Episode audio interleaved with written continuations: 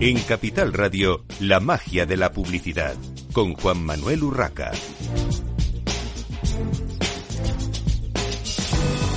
Bienvenidos un viernes más a la magia de la publicidad en Capital Radio. Les habla Juan Manuel Urraca. Hoy tenemos con nosotros a Fabián Rodríguez, director de marketing de Citroën. Bienvenido, Fabián. Juan, ¿cómo estás? Obviamente, bienvenidos a todos también. Muy bien. Bueno, vamos a hablar, eh, Fabián, de Citroën, pero no solo de esta marca tan reconocida del mundo de la automoción, sino de vuestro cambio de imagen de marca que, bueno, de vez en cuando, aunque sea una marca ya centenaria, eh, viene bien hacer ese cambio. Cuéntanos en qué ha consistido el cambio de imagen de marca de Citroën. Básicamente la marca quiere reconocer y quiere hacer parte de esa evolución que estamos haciendo eh, para una marca un poco más joven, pero no dejando atrás toda la historia, un poco tú lo mencionabas, todo, el, todo lo que hemos eh, construido a lo largo de más de 103 años. Básicamente después de este hace parte de un cambio ya eh, de un ciclo que nos permite volver a, a, un símbolo, a un logo un poco más tradicional, incluso desde el mismo origen del símbolo de la marca, de los chevrones como se les, se les llama. Y lo que buscamos es volver un poco a la simplicidad, al minimalismo y a, volver a recordar los orígenes de la marca, pero con un símbolo un mucho más moderno, un símbolo que van a ver tanto en los coches como en los concesionarios y en todos los assets de la marca, empezando por nuestra página web y en todas las comunicaciones que estamos haciendo en, en todo el Media Mix. En general, eh, hasta donde yo sé o por lo que he podido ver, eh, varias de las marcas eh, que conformáis el grupo PSA habéis ido cambiando también de, de imagen, no solamente Citroën. ¿Se debe también a una necesidad de acercarse a un nuevo tipo de público, a un nuevo target objetivo para la venta de vuestros vehículos? Yo diría que no solo, no solo en las empresas del grupo y no solo en la industria. Yo creo que todas las marcas estamos obligados a, a, acompañar la evolución del cliente, a acompañar las evoluciones del perfil y de las generaciones que vienen cambiando, generaciones que de pronto empiezan a cambiar sus, eh, sus hábitos de compra, que empiezan a cambiar sus, sus, intereses propios y eso hace que las marcas nos veamos obligadas a acompañar esa evolución del perfil. Entonces, efectivamente, no solo el grupo, y te repito, no solo en esta industria, sino en todas, nos vemos un poco obligados a rejuvenecernos y hablarle a la mayor cantidad de público objetivo que tengamos. Hablando un poco de ese rejuven rejuvenecimiento, no solo de la marca, sino también de vuestros productos, eh, no sé si nos puedes destacar algo de lo que estéis haciendo en innovación de conceptos y, y productos y, y, qué tipo de inversión estáis haciendo en I más D más I, porque eh, ahora mismo tenéis eh, todas las marcas una guerra importante. Ahora hablaremos del coche eléctrico y demás. Hay, hay limitantes, es cierto, pero eso no nos, no nos impide seguir eh, invirtiendo en, en, en, todo lo que sea investigación, en desarrollo, en el cambio, obviamente, en el desarrollo incluso de, de ofertas multicanal. Nosotros básicamente, como lo están viendo en el mercado, estamos invirtiendo mucho en la electrificación de la gama, pero al mismo tiempo no solo en los productos, sino en los servicios que estamos ofreciendo y en los medios de contacto que tenemos con cliente. Por ejemplo, tenemos una apuesta muy grande para trabajar todo lo que es selling online, una apuesta muy grande para acompañarlo con servicios complementarios y también una apuesta muy grande para seguir trabajando incluso el servicio de la postventa y otros servicios de conexión eh, como aplicaciones para identificar opciones de carga de los vehículos eléctricos y así sucesivamente. Entonces yo diría que la transformación es, es, es, eh, de un 360, tanto de producto como de servicios porque al final el coche eléctrico eh, es una tendencia, los híbridos, los eléctricos, mm, pero mm, yo siempre digo que sobre todo por la barrera del precio todavía no llega eh, digamos, a la mayoría de la población. Yo, yo sigo diciendo que, sobre todo los eléctricos, comparado con el mismo modelo y las mismas prestaciones en gasolina, por ejemplo, eh, el diferencial de precio es tan grande que. Yo diría una vez más que es una transición. En este momento es cierto que la diferencia de un vehículo uh, térmico a un vehículo híbrido y o eléctrico es importante. Pero también hay que reconocer que hay diferentes tipos de ayudas que vienen desde el gobierno, con un plan MOVES, por ejemplo, que te permite tener un apoyo para poder acercar o reducir ese, esa diferencia. Pero adicional a eso, digamos, nosotros, principalmente Citroën, hemos trabajado muy fuerte en ayudas financieras que permitan de alguna manera acercar esas cuotas mensuales, por ejemplo, para que sea ya no sea una disculpa que el precio sea más alto, sino que incluso en la cuota mensual o en algunas opciones como de renting o como de un plan financiero que denominamos una alternativa o un balón, permitan acercar mucho más a estos clientes. No solo en el, producto, sino también en el mismo producto, incluso desde las gamas de entrada, como el Citroën AMI, que es un, es un vehículo que arranca en los 7.790 y es, es un vehículo eh, que te permite tener movilidad y el acceso a un vehículo eléctrico. Hay una tendencia eh, cada vez más evidente, sobre todo en las grandes ciudades de todo el mundo, además, eh, que es el pago por uso. ¿Cómo se enfrenta un fabricante, como es vuestro caso, eh, que su principal objetivo, evidentemente, es vender los vehículos que, produce, a este tipo de tendencia? ¿En qué proyectos estáis metidos para, digamos, acompañar a esta tendencia también y seguir con vuestra rentabilidad, evidentemente? Yo diría que la marca y en general el grupo está trabajando siempre eh, en línea con lo que acabo de decir, con la evolución de los usos y los hábitos de los clientes. En ese sentido tenemos incluso dentro del grupo algunas unidades de negocios como Free to Move, que se encarga de dar ofertas disponibles no para el que quiera tener la propiedad del coche, sino para el que quiera tener un uso eh, esporádico o un uso un poco a la medida. Yo creo que este, este, grupo y seguramente la industria se irá adaptando a ese nuevo hábito, porque si bien es cierto que puede que el cliente no tenga la necesidad de tener la propiedad, pero los clientes van a continuar con la necesidad de la movilidad. Y en ese sentido, Citroën también se adapta y tenemos diferentes ofertas actuales y en curso de proyectos, no solo como te mencionaba, de productos, sino de servicios. Este es un ejemplo de esos servicios que estamos desarrollando para, para responder a esa necesidad puntual. Se enfocará obviamente en aquellas ciudades donde se desarrolle, pero hay obviamente algunos lugares del país que todavía no llegan a, esa, a esa moda. Bueno, no solo moda, yo creo que también es una cuestión de necesidades, ¿no? Quizá en poblaciones muy pequeñas, incluso por la, dispersión que tenemos de población en España, hay ciudades capitales de provincia que por su tamaño tampoco eh, tiene mucho sentido tener eh, ese esa oferta de, uso compartido. Eh, en cualquier caso, y volviendo un poco a estos servicios que comentabas y, relacionándolo con la fidelización de, del cliente, eh, cada vez hay más, marcas, o sea, estáis eh, representados, por lo menos en el mercado español, más marcas, han venido muchas marcas asiáticas a, competir en, el mercado europeo y en concreto en el español también. Eh, ¿Cómo hacéis para fidelizar ahora a un usuario que tiene tanta oferta y que es tan fácil cambiar de, marca. La fidelización ya eh, se complica, ¿no? Es un reto, la verdad es que es un reto, por más, por más digamos, de, de tener una, una, tradición muy fuerte y una herencia histórica de la marca que ha sido líder del mercado durante muchos años. Evoluciones van y vienen eh, dentro del mercado, pero, pero en realidad Citroën es una marca histórica en España, lo que nos obliga a no quedarnos solo con la historia, sino a, transformarnos. Dentro de esa transformación tenemos, como lo mencionaba anteriormente también, tenemos planes de financiación que, que premian o que benefician la renovación de esos vehículos, aquellos clientes que ya tomaron la decisión de estar con nosotros.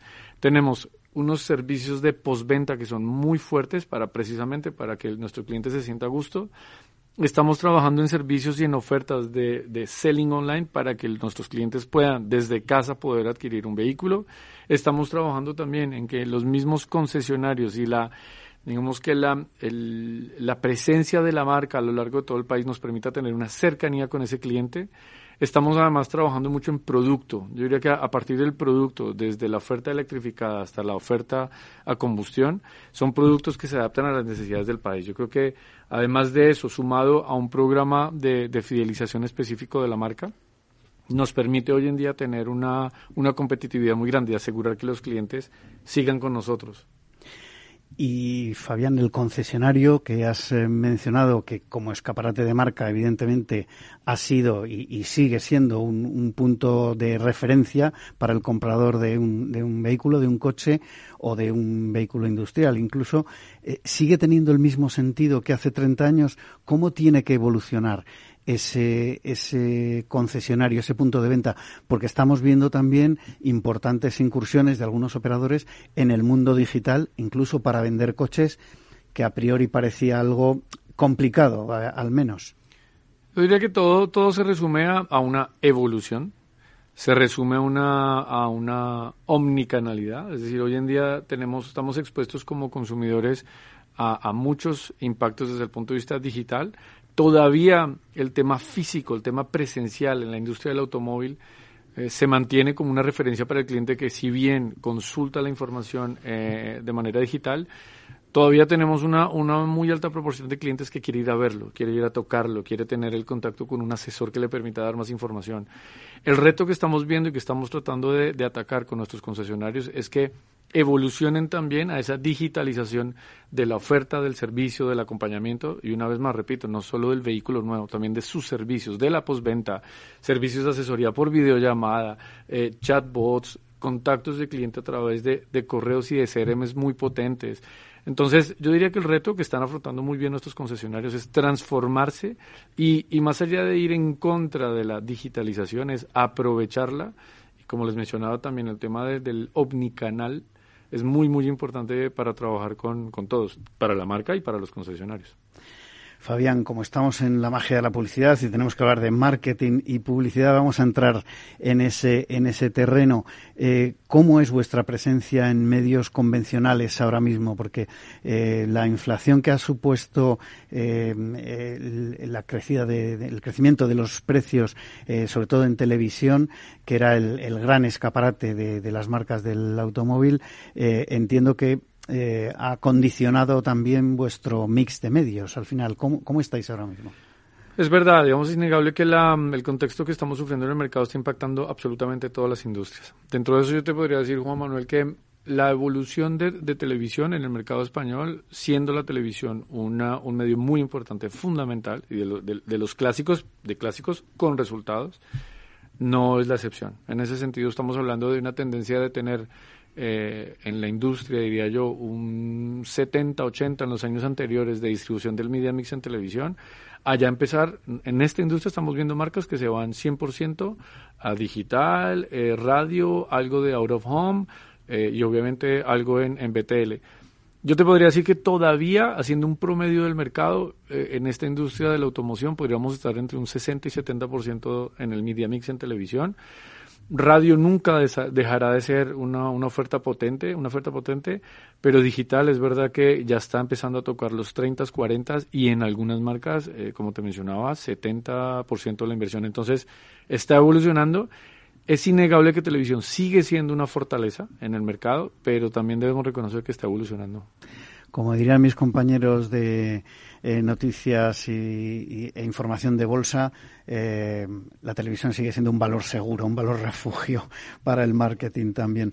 Eh, actividad en entornos digitales. Estabas comentando que cada vez crece más en todos los sectores, en todo tipo de, de industria, cuando se pretende promover, promocionar algún tipo de producto o servicio. ¿Qué hacéis en concreto desde Citroën en ese mundo digital? Vamos a empezar por las redes sociales, si te parece. ¿Cómo estáis trabajando ahora mismo las redes sociales?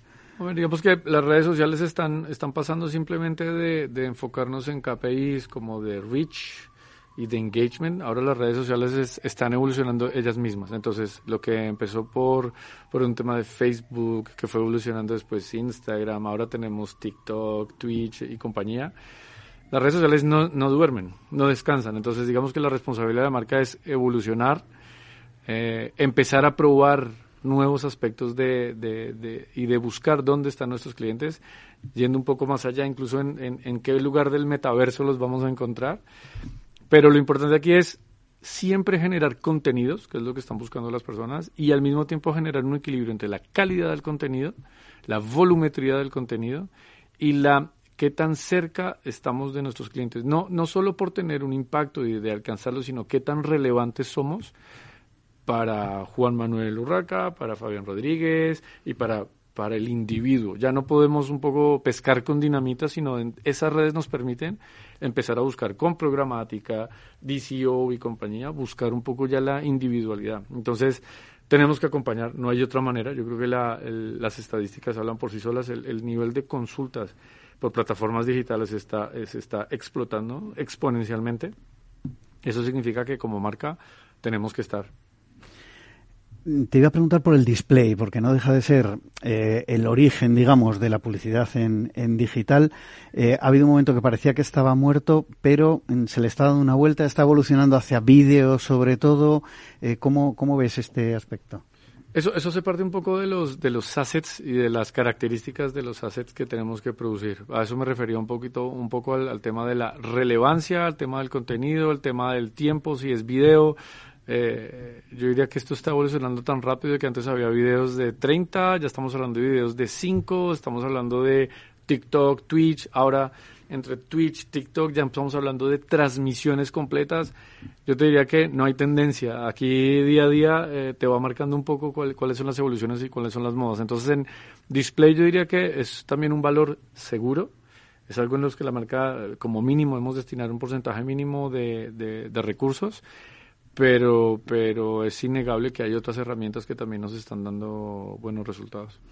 Eh, por terminar con esta parte, eh, presencia en buscadores y sobre todo en comparadores, que mm, también es algo que eh, cada vez está tomando más, más peso y entiendo que más peso dentro de las inversiones de, de las marcas. Lo que te voy a preguntar sobre todo, ¿es rentable estar en este tipo de, de plataformas?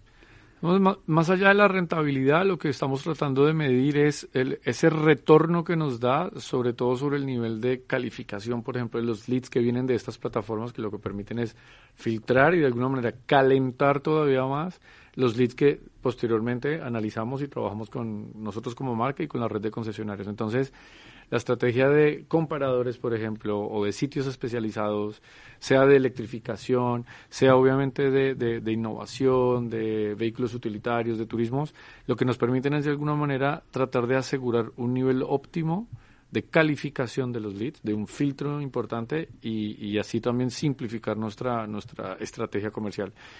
Yo diría que siguen evolucionando. A eso me refería también con que incluso los mismos concesionarios al volcarse a un esquema digital con sus plataformas y sus assets, de alguna manera buscan tratar de, acompañar esa tendencia de, de, páginas especializadas, de comparadores, de buscadores, tanto en vehículos nuevos como en vehículos de ocasión, por ejemplo, y también en servicios incluso.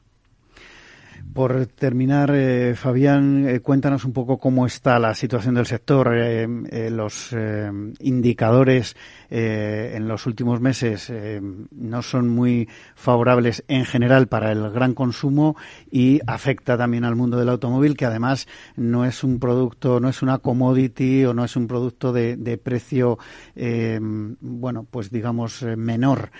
¿cómo, ¿Cómo estáis y qué previsiones tenéis? No sé qué previsiones habéis hecho de cara a 2023 con esta incertidumbre? Yo, yo diría que después de, después de COVID, después de crisis de componentes, actualmente estamos viendo no solo en esta, sino casi en todas las industrias una crisis de, de transportes, particularmente en Europa la, la, disponibilidad, diría yo, de transportes también nos, nos puede estar afectando un poco a todos y en todas las industrias, repito, pero lo que estamos tratando de hacer como marca es minimizar los impactos de microcomponentes. La industria, diría yo, que estamos viendo una industria de alrededor de un millón de, coches este año. El año que viene deberíamos estar superando eh, el millón con creces. Esperamos obviamente una estabilización de las condiciones económicas eh, mundiales. Todos sabemos que, que, hay muchos ruidos, muchos rumores de una posible crisis, pero al final digamos que nosotros como, como marca nuestra responsabilidad es también tranquilizar un poco a nuestros clientes, ofrecerles opciones para que estén tranquilos, con planes de financiación incluso como en este momento para, para empezar a pagar en 2023 y una nueva campaña que vamos a sacar en noviembre para incluso llegar hasta primavera.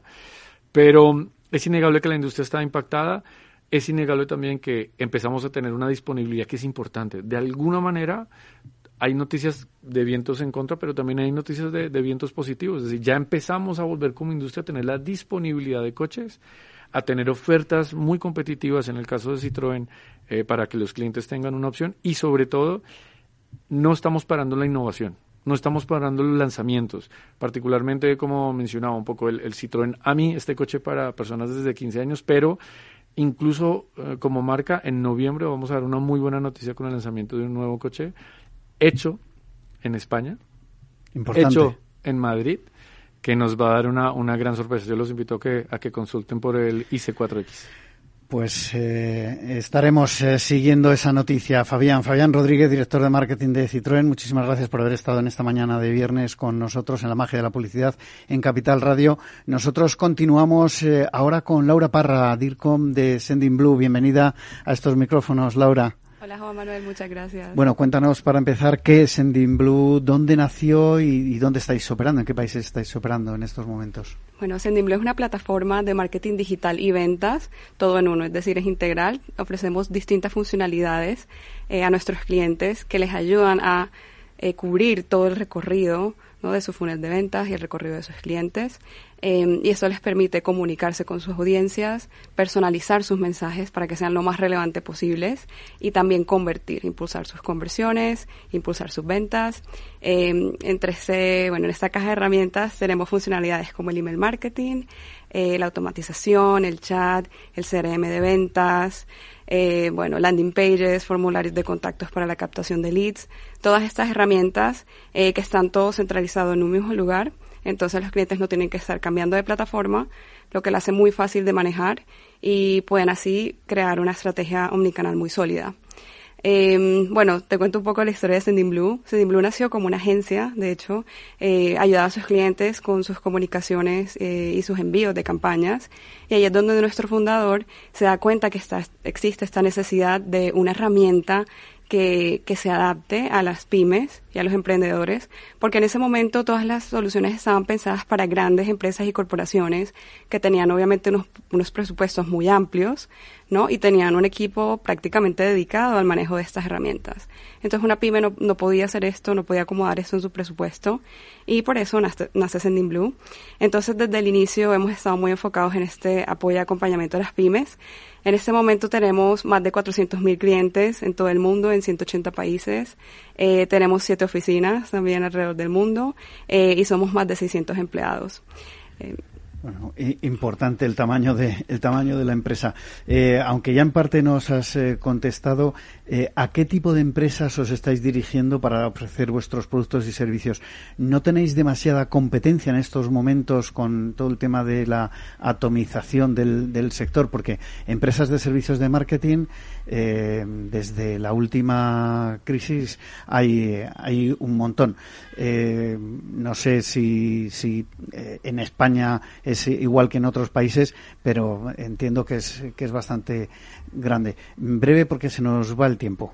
Vale. Eh, bueno, realmente nosotros vamos dirigidos a empresas de cualquier tamaño y de cualquier industria, pero como dije, como en el ADN de nuestra empresa está ese apoyo a las pymes, es una herramienta que funciona genial para las pequeñas empresas, para los emprendedores. Y en cuanto a la competencia, siempre hay actores que están lanzando funcionalidades de este tipo, pero creo que nuestro diferenciador es la, variedad de, funcionalidades. Vale, gracias Laura. Eh, vamos a hacer una pequeña pausa para la publicidad en la magia de la publicidad en Capital Radio y enseguida continuamos.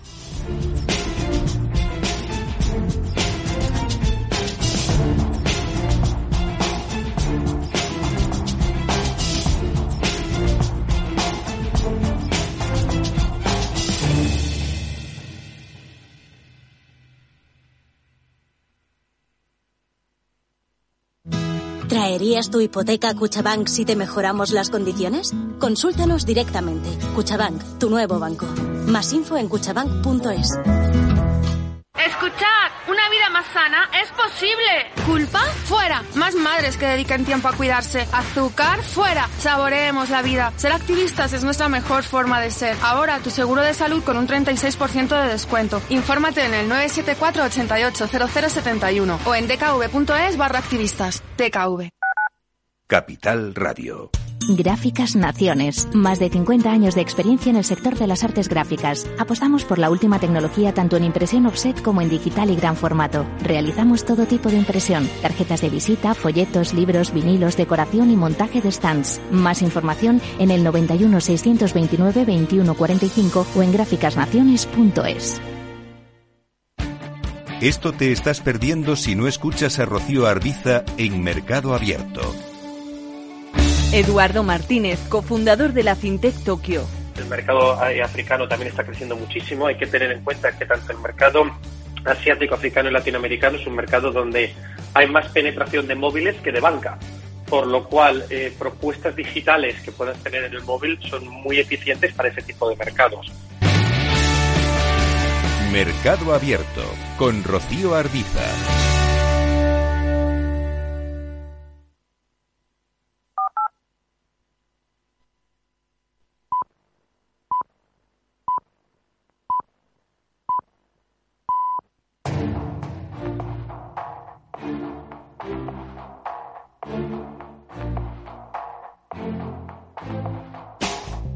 La magia de la publicidad con Juan Manuel Urraca.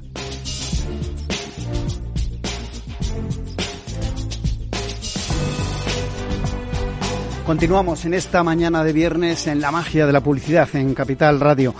Seguimos hablando con Laura Parra, DIRCOM de Sending Blue, sobre sus eh, productos y servicios y nos contaba, eh, Laura, a qué tipo de, empresas y cómo es, eh, se dirige y cómo es la, la competencia. Laura, no sé si quieres eh, añadir algo más. Eh, sí, claro. Bueno, como decía, hay distintos actores que ofrecen eh, funcionalidades parecidas, pero tal vez se enfocan solo en una. y creo que el gran diferenciador en Sending Blue es que realmente ofrecemos una gran variedad de, herramientas, todo en el mismo lugar. también ofrecemos, la plataforma está disponible en español, de hecho está disponible en seis idiomas, pero está en español. Tenemos un equipo de servicio al cliente interno que dedicado para los eh, clientes de habla hispana y también un equipo de Customer Success que hace acompañamiento dedicado para clientes del plan empresa en habla hispana. Entonces, esto lo diferencia porque algunas plataformas no están en inglés, lo hace más eh, difícil, ¿no? Manejar estas, estas herramientas. Además de esto, importantísimo para clientes en España y en Europa, tenemos total cumplimiento con el RGPD, lo cual es fundamental si, si estás operando en Europa. Una pregunta que es, obligada. En estos momentos en los que se habla muchísimo de marketing automation, eh, ¿crees que el mercado, sobre todo el mercado español, está preparado para este tipo de, tecnología? Porque una cosa es que, digamos, las empresas de servicios de marketing lo ofrezcáis y otra cosa es que los departamentos de marketing de las compañías estén preparados para trabajar con, estos nuevos sistemas, con esta nueva tecnología. Absolutamente. Yo creo que el mercado está más que preparado eh, y lo vemos en Sending Blue. Vemos que los clientes españoles, desde que inician con la herramienta, ya están utilizando tres, cuatro funcionalidades. Es decir, desde el, desde el principio quieren empezar con una estrategia omnicanal sólida e incluyen, incluyen el automation en estas herramientas. Eh, tal vez genera un poco, es un poco intimidante porque creemos que hay que tener conocimientos muy específicos o avanzados, pero realmente no. Ya en Sending Blue tenemos plantillas predeterminadas. Pueden iniciar con carrito abandonado, mensaje de bienvenida, estos que son los más típicos. Eh, y desde el 2014 tenemos esta funcionalidad y vemos cómo ha crecido la demanda realmente por, por utilizarla. Cada vez tenemos que agregar más automation a, a nuestra herramienta. Bueno, eh, hay una cosa que me ha llamado la atención de, la oferta de vuestra empresa o de lo que hacéis, que es la calculadora de CO2. ¿Qué tiene que ver esto con el marketing? Laura, cuéntanos. Bueno, la calculadora, calculadora de CO2 es un proyecto eh, que nace en Sending Blue desde los empleados y la gerencia porque estamos haciendo nuestra, eh, nuestra mm, eh, medición de la huella de carbono de las emisiones de CO2 y nos dimos cuenta que era complicado medir las, las de externos, ¿no? Y mm, incluirlas en nuestro reporte. Entonces por eso dijimos, vamos a crear esta calculadora para que nuestros clientes puedan tener el estimado de cuántas son esas emisiones eh, que están generando con sus campañas de email. Realmente es una herramienta muy fácil de usar, está disponible en nuestra página web. Solo es poner el volumen de correos que están enviando, el país desde donde se envían y la calculadora tiene en cuenta desde la persona que está creando la campaña, las emisiones que se dan por nuestra red de telecomunicaciones, nuestros servidores, toda esa parte de, eh, de nuestro servicio, hasta cuando llega al ser recipiente que está abriendo en un móvil, en un ordenador, la campaña y está viendo y se genera una emisión. Entonces, eh, eh, es una, una estimación muy completa y, bueno, es un proyecto que espero que podamos seguir evolucionando porque es bastante interesante. Bueno, para ir terminando, eh, Laura, ¿nos puedes explicar un caso práctico? Eh, me gustaría que nos contases en concreto qué habéis hecho para la marca porcelanosa. Bueno, este es un caso muy interesante porque es una marca muy reconocida en España. Eh, con Porcelanosa estamos trabajando desde el 2018 eh, y ellos llegaron a nosotros con el desafío de incluir los, las campañas de mensajes de texto en sus comunicaciones y querían enviar tanto a España como a Portugal. Desde Sending Blue pueden hacerlo a los dos países sin ningún problema.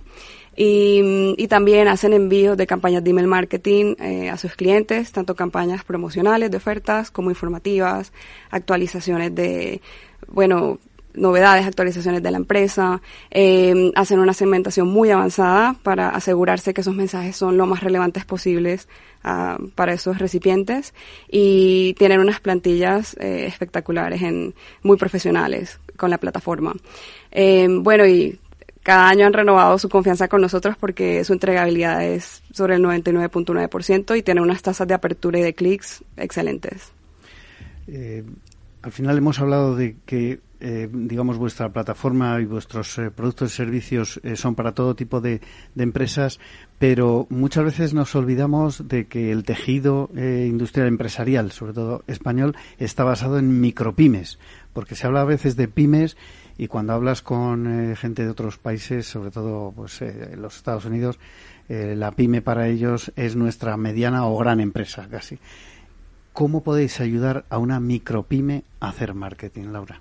Mira, estos casos los vemos todo el, tiempo en Sendinblue porque realmente tenemos clientes que son que acaban de lanzar su negocio hace poco y de hecho empiezan con un plan gratuito y luego a medida que sus necesidades van avanzando la plataforma va escalando con ellos.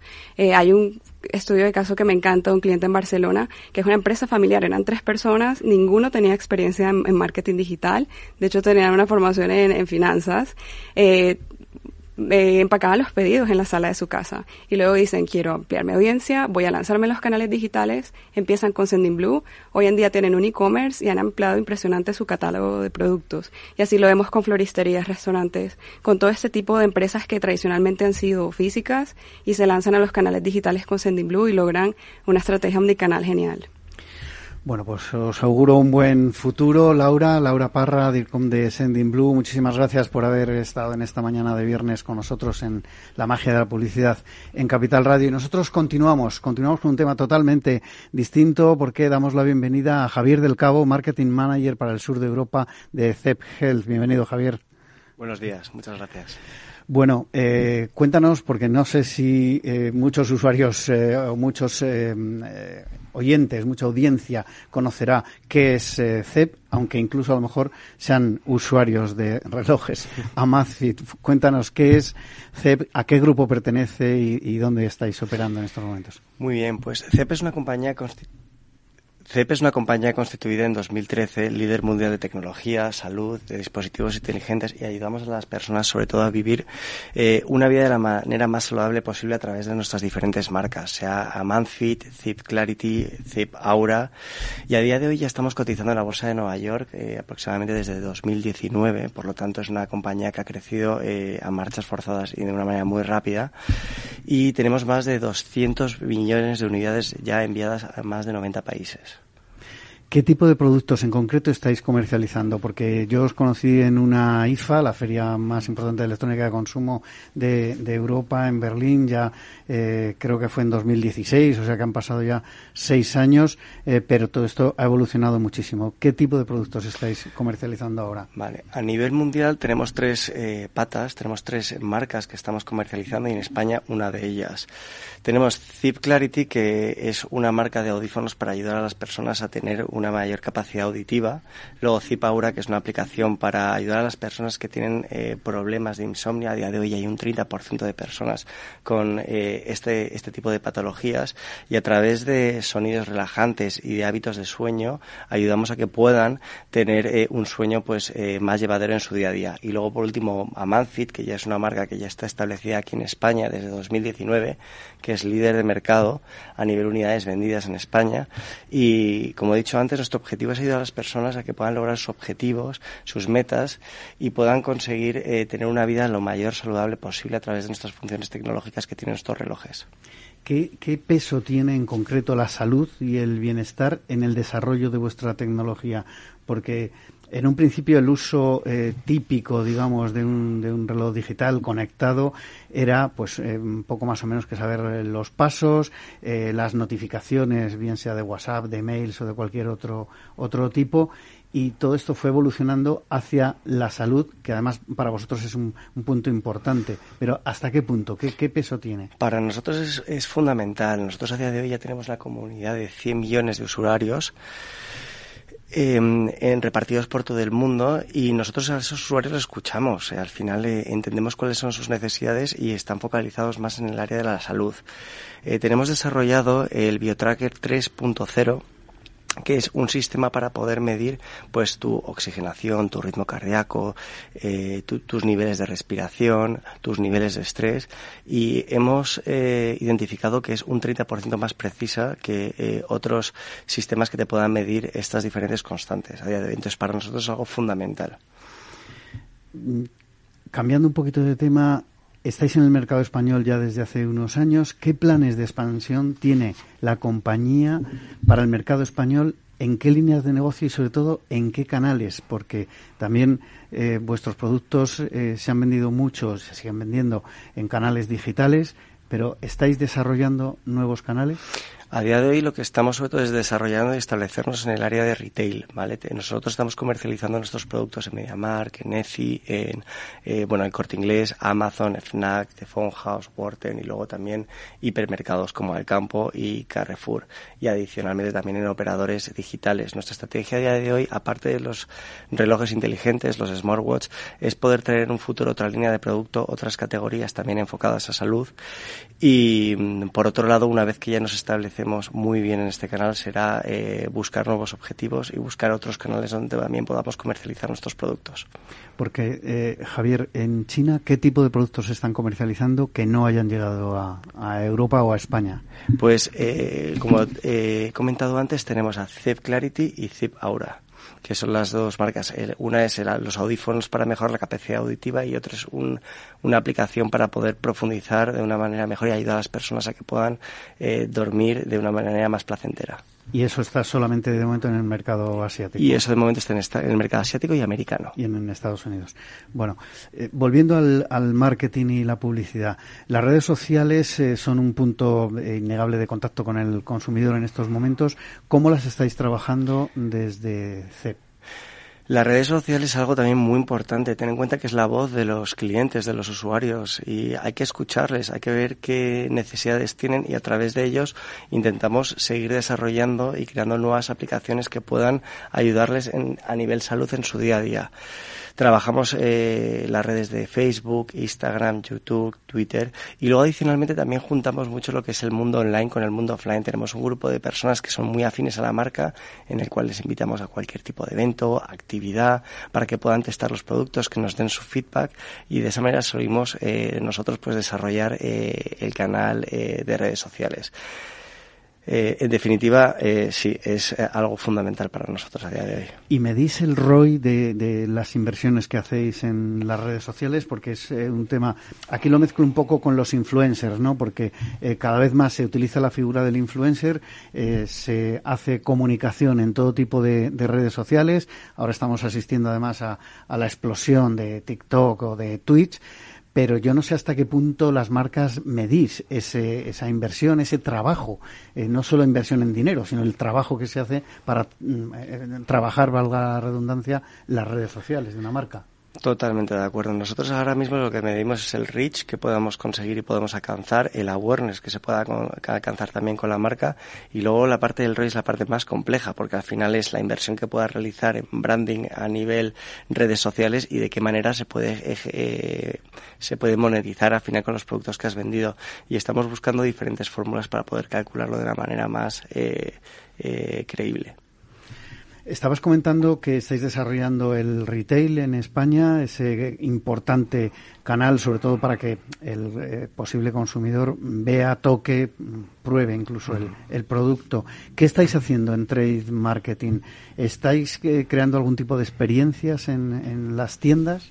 Nosotros a día de hoy lo que tenemos son shopping shop dentro de las tiendas, que es tienda dentro de una tienda, con espacios con mucha visibilidad, eh, espacios interactivos donde los usuarios puedan también ver qué productos se, son más, se asemejan más a sus necesidades de día a día y luego también tenemos un equipo de personas que se encuentran en esos espacios y que asesoran también a los, a los clientes qué modelo es el adecuado en función de eh, las actividades que van haciendo en su día cotidiana.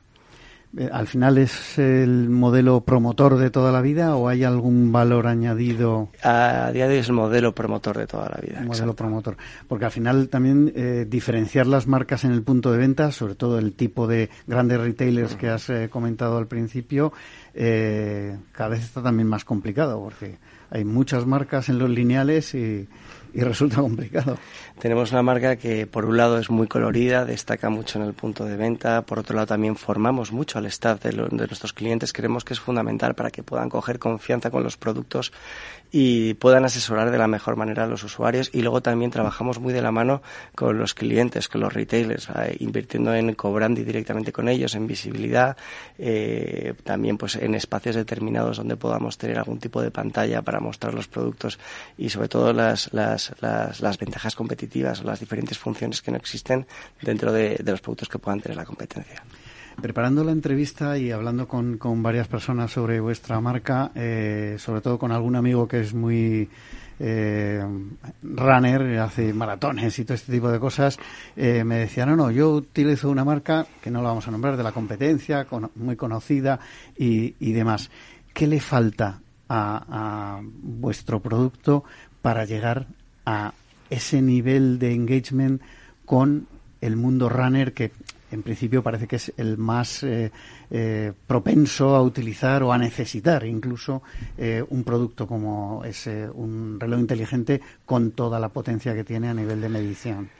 Nosotros, aparte de todas las funciones enfocadas a la salud, sí que nos estamos dirigiendo a este tipo de público. De hecho, eh, la semana pasada lanzamos el GTR4 y GTS4 que tienes ahí justo encima de la mesa, que es un producto en el que hemos eh, desarrollado las funciones eh, para ayudar a los runners a poder medir mucho mejor sus constantes, su ritmo cardíaco, eh, su saturación en función de los entrenos que van teniendo. Y luego, por otro lado, hemos desarrollado mucho lo que es la parte del GPS de doble banda, con eh, justo con polarización circular. ¿Qué es la polarización circular? Pues la mayoría de los relojes de caja metálica antiguamente o lo que tienen eh, es una antena de polarización lineal y la mayoría de los satélites que tenemos en el espacio son de, eh, transmiten ondas de, de polarización circular. Nosotros hemos creado el primer reloj que tiene una antena de polarización circular y al final lo que hemos eh, demostrado es que recibe una señal un 50% más precisa, tanto para ciudades de altos rascacielos donde es muy fácil posicionarte como al aire libre en bosques muy frondosos donde también es difícil recibir la señal, pues directamente con esta nueva tecnología es más sencilla la de posicionarte. Por otro lado, tenemos seis satélites a día de hoy. Eh, hemos incrementado uno más para que sea más fácil posicionarte en cualquier lugar del mundo. Y estamos teniendo ya un partnership con Runtastic, que es eh, una marca de Adidas, en el que podemos integrar tanto la data de la aplicación CEP dentro de Runtastic y viceversa. Por lo tanto, estamos ahora desarrollando numerosas funciones para ayudar a los runners a que puedan tener unos datos más precisos en sus entrenos importancia suprema este tema de las alianzas, sobre todo con marcas eh, como la que mencionas que tienen tanto prestigio en ese mundo de, del deporte. Eh, y hablando de, de, la importancia de marca, eh, ¿qué estáis haciendo y qué previsiones tenéis? ¿Qué, qué vais a hacer? Porque entiendo que eh, para cualquier tipo de sector sigue teniendo vigencia el apostar por la marca, el hacer branding y que, bueno, de alguna manera se reconozca eh, la marca per se aparte de los de los productos y hoy por hoy eh, Amazfit no es precisamente de las más conocidas. Bueno, eh, en ese punto discrepo un poco porque eh, eh, nosotros somos la marca de mayor número de unidades vendidas en España y tenemos dentro de la aplicación CEP más de 4 millones de usuarios, más de 4 millones de españoles eh, trabajamos y cuidamos mucho lo que es la parte del branding. Nuestro eh, claim es Up Your Game, que quiere decir llegar al siguiente nivel y les estamos ayudando a que puedan cumplir sus objetivos, sus retos, llegando a ese siguiente nivel y cómo la marca a través de diferentes tipos de productos que estamos lanzando y vamos desarrollando, vamos llegando al siguiente nivel. Y no, sin olvidarnos de todas las funciones de salud, que es nuestra parte más fundamental y nuestro core business a lo que nos dirigimos nosotros. Bueno, Javier, nos acercamos a una época eh, apasionante para las ventas y apasionante también, sobre todo de, carga de trabajo para los directores de marketing, que es el Black Friday, la campaña de Navidad, eh, sin meternos ya en 2023, pero solamente con, con estos eventos que tenemos eh, ya en los dos próximos meses, eh, me imagino que estáis cargaditos de, de trabajo. ¿Cómo afrontáis, eh, vamos por partes, cómo afrontáis el Black Friday que cada vez tiene más peso en el mercado español? Con mucho optimismo. La verdad que llevamos preparándolo desde septiembre y ahora estamos en el proceso de ejecución. Eh, nosotros, de cara a Navidades, nos vamos a enfocar más en los productos que lanzamos en septiembre y en octubre, que es la época más importante de lanzamientos que tenemos, y durante el Black Friday vamos a enfocarnos a otro tipo de productos. Ten en cuenta que la longevidad de, o la vida de nuestros productos en el mercado es prácticamente de un año, va a toda pastilla y vamos evolucionando muy rápido. Entonces, los productos del año anterior serán lo que vamos a focalizarnos directamente para Black Friday. Para trabajar en eh, promoción por precio, entiendo, y en, canales digitales o también en retail. En canales digitales y en retail, en ambos. Hablando de esto, ahora hablamos de la, de la campaña de Navidad. Eh, ¿Qué peso tiene para vosotros las ventas del canal digital respecto al total de ventas? Pues o de los canales digitales, perdón. Tiene un peso muy importante. Ten en cuenta que nosotros llegamos a España en 2019, prepandemia finales, creo que en noviembre, diciembre de 2019. Entonces, al final fue el primer canal que más se desarrolló. Y también ten en cuenta que los usuarios a los que nosotros nos dirigimos eh, tienen un espíritu joven y están muy dados a hacer eh, compras online. Por otro lado, eh, no tenemos que olvidarnos que es el canal retail a día de hoy es nuestro core business donde nosotros al final tenemos el mayor volumen de ventas que generamos, pero sí, a día de hoy el canal digital para nosotros es fundamental y es un canal que se sigue desarrollando. ¿Nos puedes dar un porcentaje o...? vale. Vamos a cambiar de tema. No, bueno, perdona. Navidad. ¿Cómo afrontáis la campaña de Navidad? En Navidad nos vamos, vamos a afrontarla con los nuevos lanzamientos, los productos que hemos eh, lanzado en septiembre y en octubre. En, septiembre lanzamos el GTS 4 Mini, que es eh, un producto eh, más pequeño, más fino, más ligero, pero muy compacto, que de hecho casa muy bien con todos los usuarios que les gusta la moda, porque es un producto muy enfocado a la moda, sobre todo por la cantidad de colores y correas que tiene.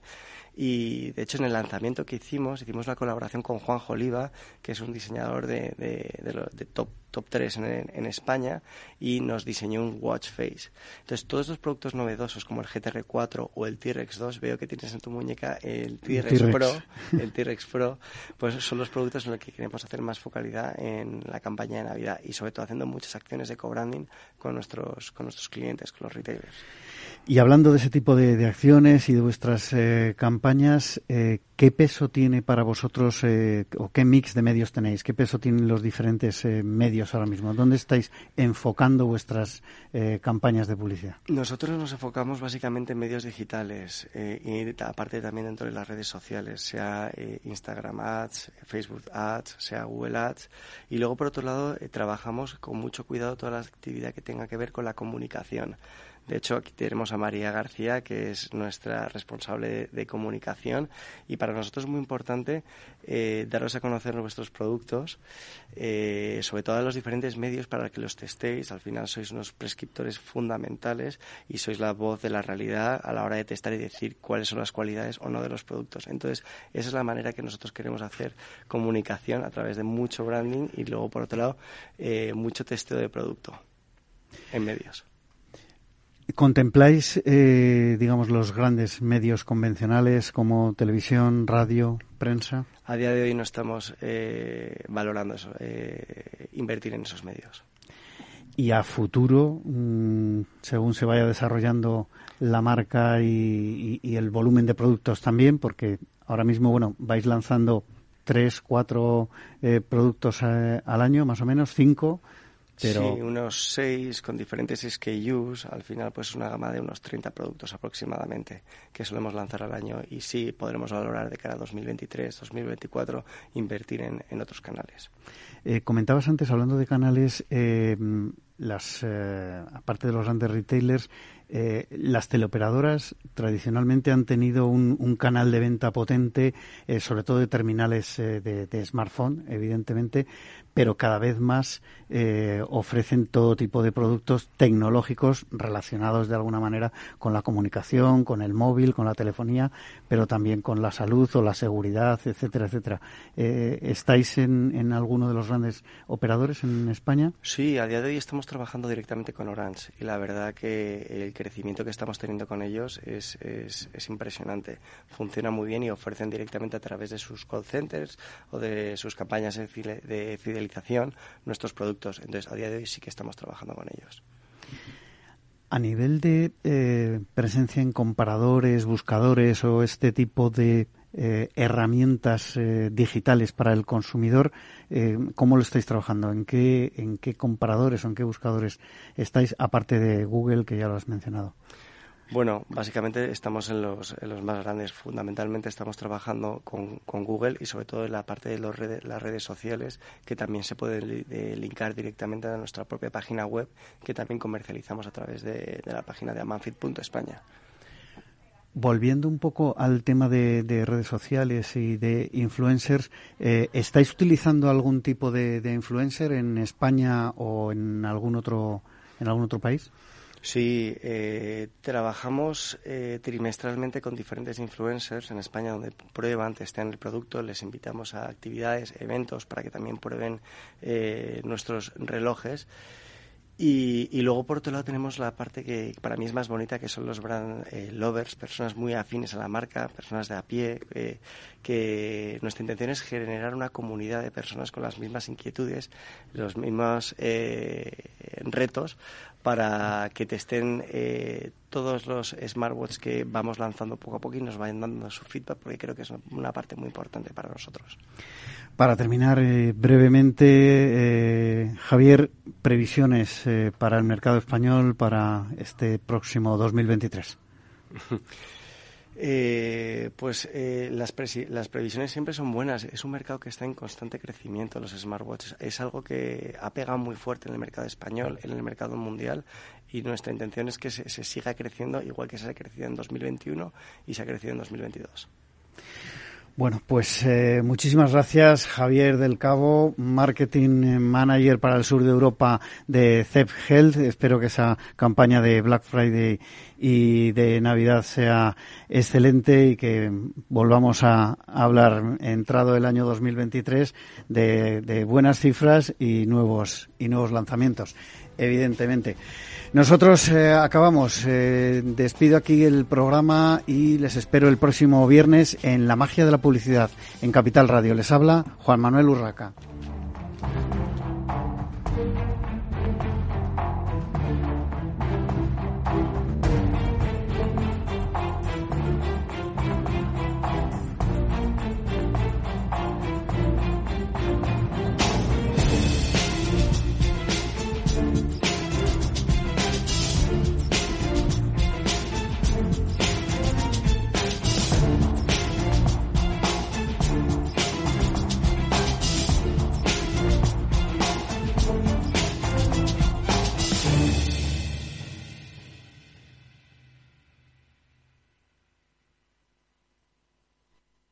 Abril, aguas no vi.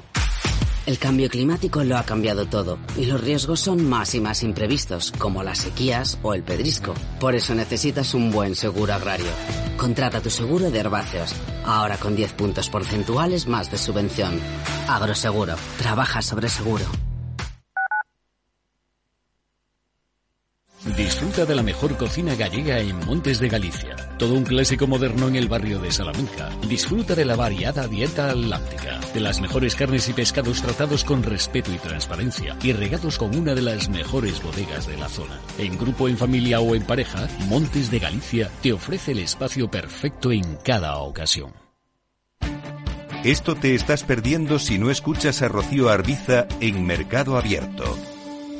Carlos Doblado, analista de Black Bear Broker. El gran problema que tienen los activos líquidos es que juegan contra nuestras emociones. Cotizan todos los días, nos ponen muy nerviosos. Una variación de 20 y 30% en el precio de los activos no significa que esos activos hayan cambiado en calidad, es decir, pueden caer mucho y, la vida sigue igual. Y eso hace poco confortable la renta variable cotizada en, trayectorias em, de mercados bajistas.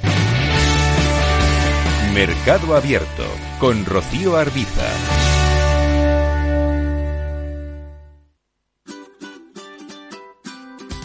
Mesa y Descanso es el programa donde Mar Romero te acerca cada fin de semana los mejores productos, te invita a disfrutar de los buenos vinos de cada denominación de origen y a conocer restaurantes y lugares de ocio con un encanto especial. Mesa y Descanso, los domingos a las 13 horas, aquí en Capital Radio. Los viernes en Capital Radio te proponemos descubrir y comprender las estrategias de empresas con éxito que servirán de inspiración y ejemplo para la tuya. Escucha Metaempresas, un programa presentado por Andrés Arenas con la presencia y los consejos de expertos en distintas áreas y profesores de reconocida trayectoria. Todos los viernes a las siete y media de la tarde, Metaempresas, Capital Radio.